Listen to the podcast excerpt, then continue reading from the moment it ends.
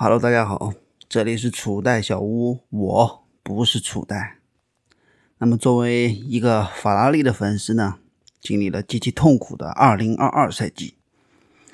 那么，在停更了将近一年之后，打算再更啊，因为去年法拉利是有希望的，今年哼，法拉利已经没希望了，所以不用在乎法拉利了，可以来聊一聊今年的 F1 了。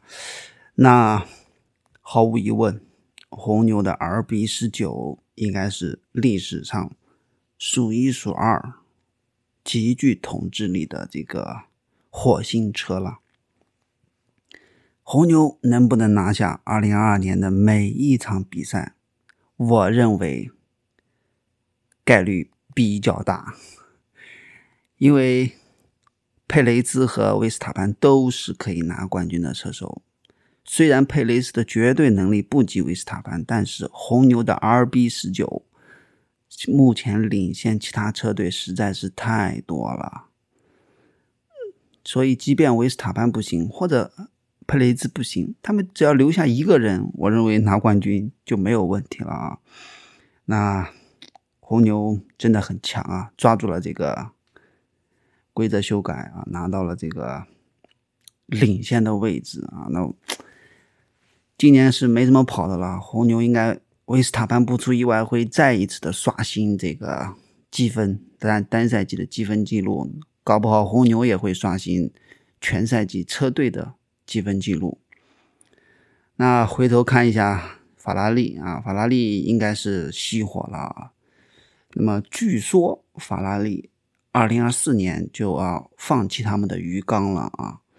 他们的鱼缸真的是非常的性感，而且他们的赛车也有一定的绝对性能，但是窗口实在是太窄了，窗口实在是太窄了。你让它飞一圈，我相信你现在让法拉利去专注做一个排位赛的赛车，对吧？他把他的 S F R 三稍微改变一下，我认为在单圈能力上就跟红牛不相上下。但问题是长距离实在是太拉了，就像去年一样，对吧？有了排位赛的成绩，长距离就废，对吧？要兼顾长距离，兼顾正赛，那排位赛也不行了，排位赛和正赛都不行，所以法拉利恐怕真的要放弃自己的鱼缸了。但今年的车，法拉利仍然是比较漂亮的车啊，特别是围场里面大家都学习红牛的，都抄袭红牛的，对吧？侧厢的情况之下，法拉利真的是独树一帜啊，哎。梦想着，幻想着，对吧？下半个赛季，或者说未来几几站，法拉利能够回光返照，突然间搞好了调教啊，能够追上，不说追上红牛吧，起起码今年拿第二呀，对不对？真的被阿斯顿马丁锤吗？我认为法拉利的车追不上红牛，但也不至于被阿斯顿马丁锤吧。然后就是我们亲爱的 Mercedes-Benz。奔驰对吧？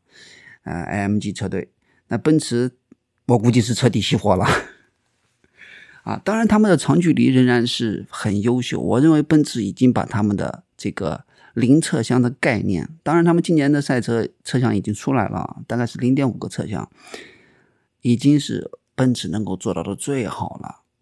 因为它必相当于奔驰，相当相对于法拉利，相对于其他车队，奔驰几乎就是少了一个空气部件啊，空气动力学的部件。它把它中间肚子收起来，侧厢收起来。但是你看红牛，你看法拉利，人家都是，那不仅是一个气流通，就是侧厢，那也是一个空气动力学的部件。你奔驰几乎就是没有这个部件在那里跑，所以我认为奔驰人已经是非常强了。但是这个零侧厢的概念，我认为基本上跟法拉利的鱼缸比，我觉得都不如法拉利的鱼缸啊。然后呢，就是今年对吧，异军突起的阿斯顿马丁啊，那只要肯砸钱，车队肯定是出结果的，这个是跑不掉的，对吧？呃，砸钱不一定出效果，但是不砸钱肯定不出效果啊。那砸钱势必会出现一定程度的效果，那。阿斯顿马丁，对吧？头哥终于选对了，当然也不认为选对了一支车队，毕竟他去法拉利，法拉利还能拿冠军呢。他在阿斯顿马丁，我觉得不一定啊，对吧？因为他的长距离跟红牛还是有较大差距啊，单圈也干不过红牛，对吧？只能说现现在阿斯顿马丁是在第二的位置，也不一定说头哥选对了车队，只是说他选了一个欣欣向荣的车队。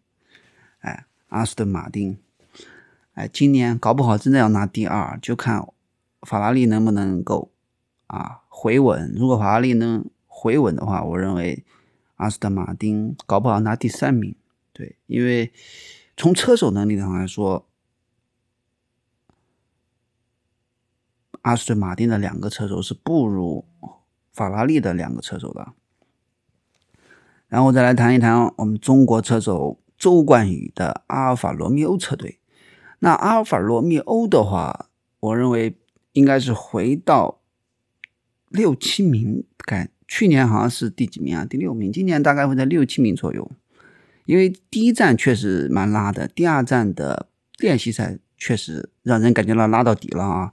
但是排位赛和正赛都不错啊，在这个积分区的位置啊，呃，除了这个法拉利智障一般的让这个勒克莱尔用红胎起步，然后被安全车坑了以外，阿尔法罗密欧也是被安全车坑掉的一个车队啊。特别是周冠宇，本来是在积分的位置，然后被坑了啊，最终没有拿到积分，但是他的表现是非常不错的啊。呃，相比于布塔斯，那特别是他在这个这个车也能够比较得心应手的驾驶，也能够出现一种追击，对吧？这就是一个很好的，就是你开的这个车，这个车不是最慢的，那你就有需要展现出来，你开的这个车能够去追击跟你差不多的车。当然还有比你慢的车，你要追他们，特别是他最终超掉了威廉姆斯啊，真的是非常好。当然，他超掉威廉姆斯也是需要这个，超掉了萨金特也是需要这个阿尔本帮忙啊。如果阿尔本不帮忙，两辆威廉姆斯在一起，我觉得红牛来了才能把他们超掉啊。他要不然他的尾速太快了，威廉姆斯。那小红牛的话，今年看来就是又拉了啊，他们。不怎么样，但是他们虽然说排位赛不怎么样，但是我看小红牛至少角田寓意表现的还，其实我认为还不错。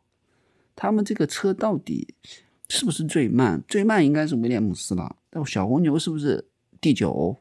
我也不一定，也有一定的竞争力的。那。还有一个就是我们亲爱的迈凯伦，迈凯伦是属实是拉了啊，迈凯伦属实是拉到家了。从二零二一年的第三到去年第几啊？第四、第去年第五吗？记不清了啊。就是今年一看，我靠，拉到底了啊！但实际上，你不论是从这个诺里斯还是皮亚斯特里，他们的正赛的跑起来来看，很不错。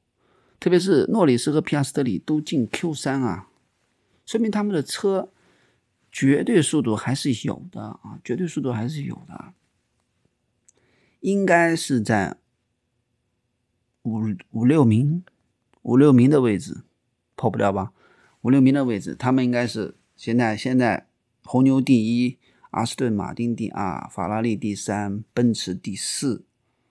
当然积分上奔驰在法拉利前，但是我认为速度上法拉利应该是比奔驰快。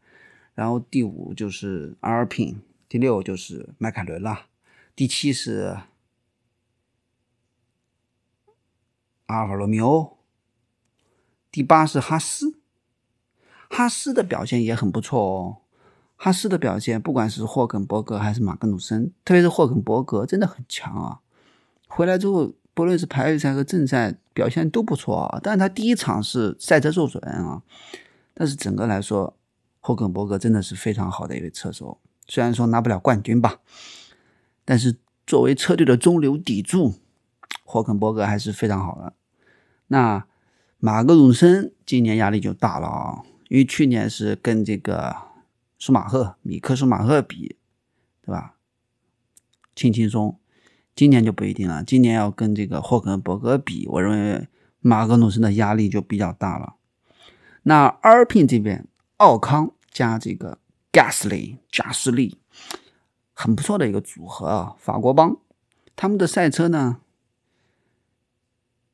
我觉得真的蛮不错的啊。他们的赛车，特别是发动机啊这些，他们哎没有展现出来。特别你像红牛，它也出问题，奔驰也出问题，法拉利也出问题。你看看人家阿尔平，哎，没有客户车队啊，就这一个一个车队用发用这个引擎，一个车队用动力单元，一个车队用这个变速箱。我觉得阿尔平搞得蛮不错的，对不对？当然，他们的绝对性能没有很强，但是人家也不慢啊，对不对？而且车子蛮稳的，我感觉，至少这个赛季前两站看起来，阿尔滨的车蛮稳的。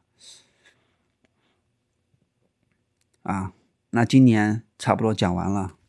从目前的角度来看，红牛那是几乎要拿下全年的冠军，然后是阿斯顿马丁跟这个法拉利跟奔驰。到底谁是最终的第二？目前来看，阿斯顿马丁是有非常大的优势啊，不是非常大，就相当大的优势，处在第二位。法拉利就看他能不能调教好自己的车，调教不好，我估计法拉利要崩盘。奔驰这个概念，零车厢的概念，我觉得要修改。不修改的话，对不对？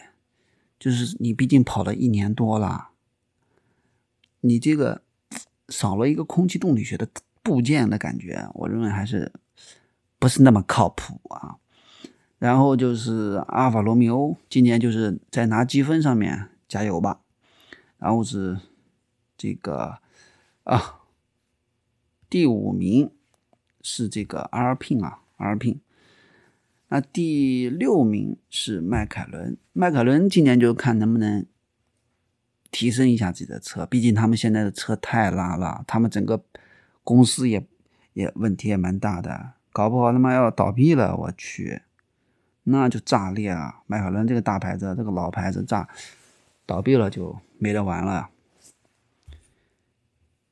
然后是阿尔法罗密欧，阿尔法罗密欧应该在第七、第八的位置，跟这个哈斯跟阿尔法罗密欧两个是搅在一起，所以今年阿尔法罗密欧能不能拿积分，就看哈斯能不能干得过哈斯。能不能跟哈斯搅在一起吧？然后第九名应该就是小红牛了，第十名是威廉姆斯。其实现在中后游的车队表现的话，至少在正赛当中，因为确实我个人认为威廉姆斯啊，人家的车队策略是车队车慢归慢，那车队策略是不赖的，对不对？该用硬胎用硬胎，该换胎换胎。整个表现，威廉姆斯是很不赖的，所以他们的车往往能够卡在一个关口的位置，对不对？你为什么你阿尔法罗密欧你超不过威廉姆斯？为什么你要超他？你的车明明比他快啊，你怎么能到他后面去了？对不对？你的策略没他好，对吧？阿尔法罗密欧的策略相当菜，你的换胎，那阿尔法罗密欧的换胎那是一如既往的菜，对吧？人家小车队还有换胎好的，还有那些在。差中间还能有奉献几次换胎换得快的，那阿尔法罗密欧是始终如一的啊！到了三秒那都奇迹，那么基本上都三秒以外，四秒、五秒一大堆，能搞个屁呀？好吧，那二零二三年两站比赛过去了，那么闲聊 F 一第一期就到这里啊，今年应该会。每一站都更新一下吧，毕竟法拉利今年是拉了啊。作为法拉利的粉丝也无屌味了，没有所谓。对，就看这个到底二零二六年前，明年对不对？看看今年的战绩，看看明年奔驰和法拉利是不是都要采取红牛的车厢。如果都是那样的话，哎，真的蛮无聊的，对不对？你车子差也就算了，你，嗯，百花齐放呀，对不对？性能不一定得漂亮啊，得好看啊，对不对？那这个预算帽这个东西呢，我觉得，哎呀，怎么说呢？就是说，我觉得可以适当的提高一点，因为你对于这种奔驰啊、法拉利，包括前些年的法红牛跟法拉利，对不对？你如果，对吧？一招不慎，那就是好几年的时间。那好几年时间就是奔驰一个人，就是红牛一个人，那还玩个鬼啊！你起码要两三支车队搅在一起，那你就要给他足够的钱，对不对？因为你小，你不可能寄望于小车队去追上大车队，这是不可能的。你预算帽不也实施了吗？你对吧？你实施了，小车队还在小车队，对吧？你法拉利、奔驰、红牛，你超后面的车队不还是照超吗？所以，我我觉得就是说，这个预算帽，这个我觉得是一定程度上的伪命题，因为这是一个高科技的项目，高投入的项目，你不让他投入，那他怎么会有成绩？怎么会表现出来好看的？对吧？怎么会吸引很多的车迷呢？所以我觉得需要提高预算帽，比如说提高到两亿，对吧？你这样对于法拉利、对于奔驰，你才有纠错的空间。要不然你根本没有钱，你纠不了错。你预算帽一下到了，对不对？那你就卡在这里，你卡在这里，结局大家都知道啊，谁赢谁输大家都知道。你只有让这些稍微富裕一点，对吧？